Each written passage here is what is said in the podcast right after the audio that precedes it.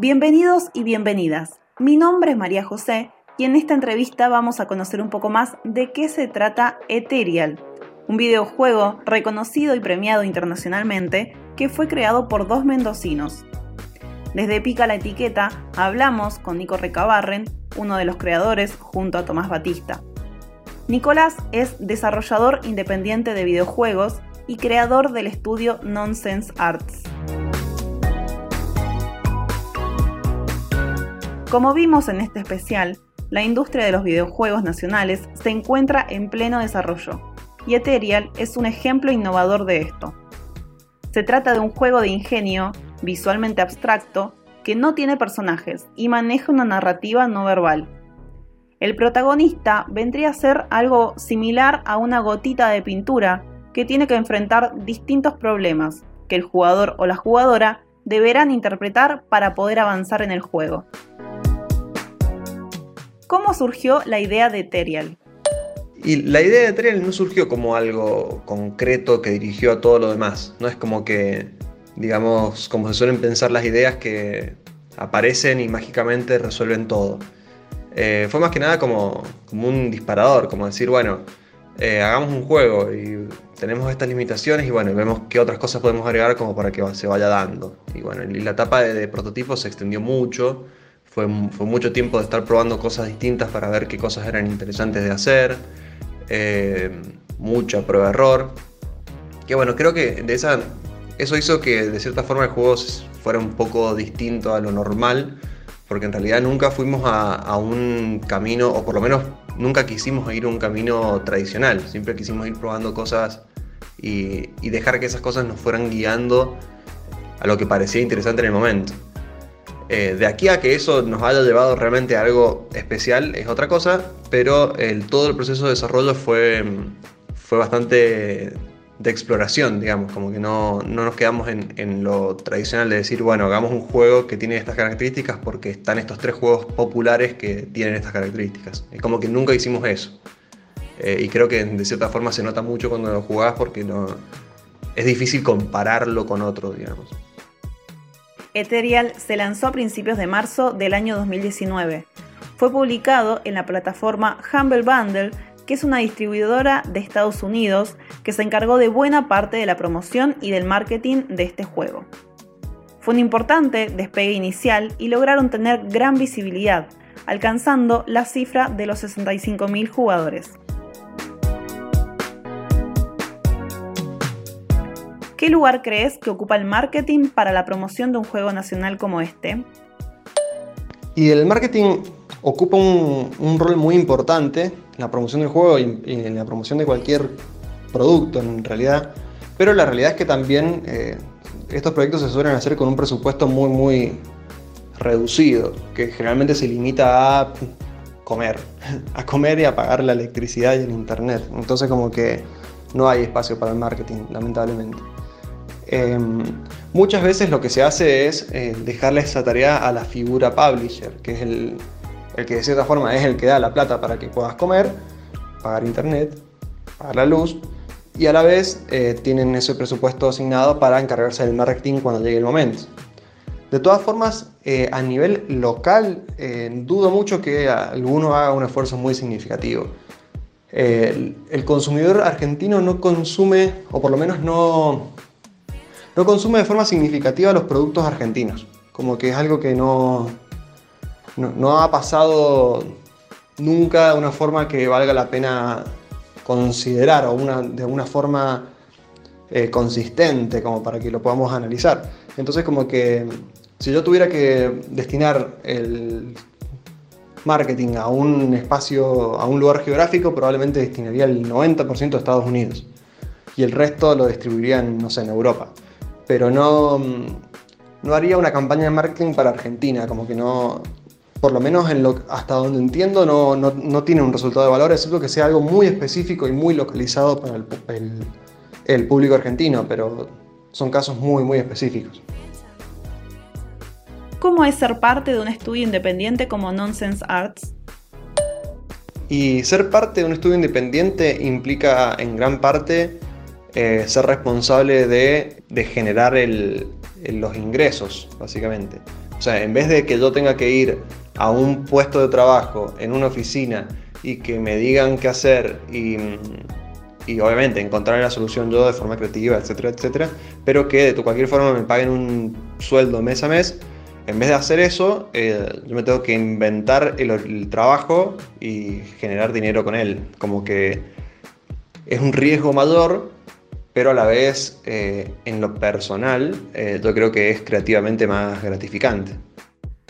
¿Y cómo dirías que es ser un trabajador dentro de la industria de videojuegos local?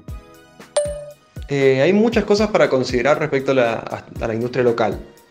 primero destacaría que hace 10 años que la industria eh, argentina no para de crecer, lo cual es como muy, muy significativo. Hay cada vez más eventos locales en las distintas provincias, cada vez con más participación a nivel local y a nivel internacional.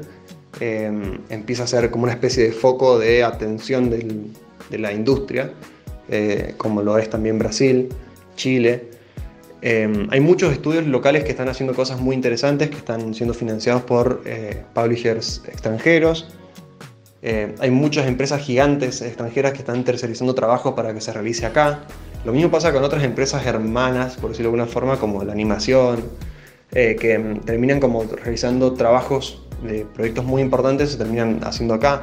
Entonces como que hay cierta madurez en el desarrollo eh, en la industria local.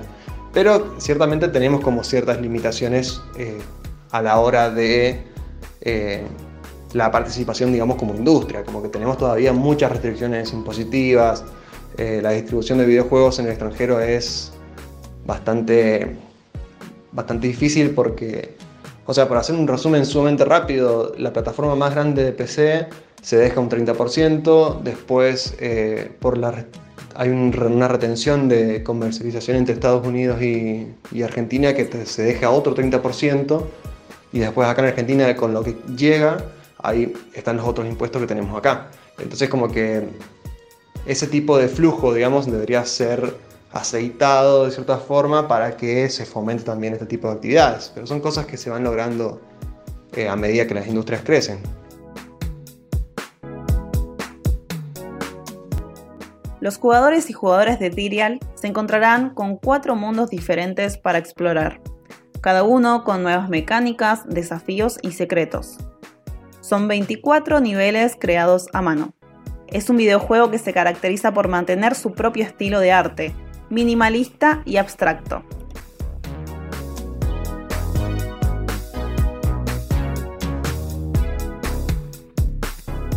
Este juego se destacó también por su música y diseño sonoro. Fue premiado como mejor sonido frente a varios juegos internacionales en el año 2017 en el marco del Big Festival, donde también estuvo nominado como Mejor Juego Latinoamericano. ¿Cómo fueron las devoluciones dentro y fuera del país? El juego fue bastante bien recibido a nivel nacional e internacional, eh, principalmente por otros desarrolladores, como que eh, no tuvimos una muy buena recepción a nivel consumidores, el juego no vendió tanto como esperábamos, eh, si bien fue un, por distintos contratos y distintas cosas que pudimos conseguir, fue parcialmente rentable, eh, no fue el éxito que eh, esperábamos que fuera. Pero aún así tuvimos este, esta racha de menciones y premios que probablemente sea un, gran factor que nos pueda servir después para posicionarnos como, como desarrolladores. Digamos, antes de Terial éramos anónimos y ahora somos desarrolladores que tenemos estos reconocimientos a nivel internacional y a nivel nacional, entonces como que eh, a nosotros nos cambia un poco el panorama, como que nos, nos sube de nivel un poquito. Los videojuegos pueden ser producidos por un desarrollador o dos, como el caso de Tyrial, aunque también están aquellos producidos por grandes empresas en donde trabajan personas de varios países para la creación de un mismo juego. En el marco de esta industria existen distintos tipos de abusos por parte de los empleadores hacia los empleados, como las horas no pagas, los despidos masivos, la discriminación, entre otras como el crunch. Este último término hace referencia a los periodos en el que los empleadores solicitan o exigen a los desarrolladores que trabajen por encima de las horas estipuladas, generalmente para llegar a una fecha acordada y puede llegar a durar días, semanas o meses. Por esto mismo, le consultamos a Nicolás qué piensa al respecto de la sindicalización del sector. Un gremio que los pueda llegar a proteger de esas injusticias, obviamente, para mí está perfecto y probablemente haya pasado, eh, vaya a pasar, mejor dicho, como ha pasado en todas las demás industrias. Eh, nosotros acá en Argentina eh, tenemos casos bastante terroríficos al respecto, de, abuso de, los trabajadores, y sabemos que a nivel internacional ha pasado también muchas veces. Eh, así que claramente hay una necesidad de alguien que proteja a los empleados de situaciones como esta.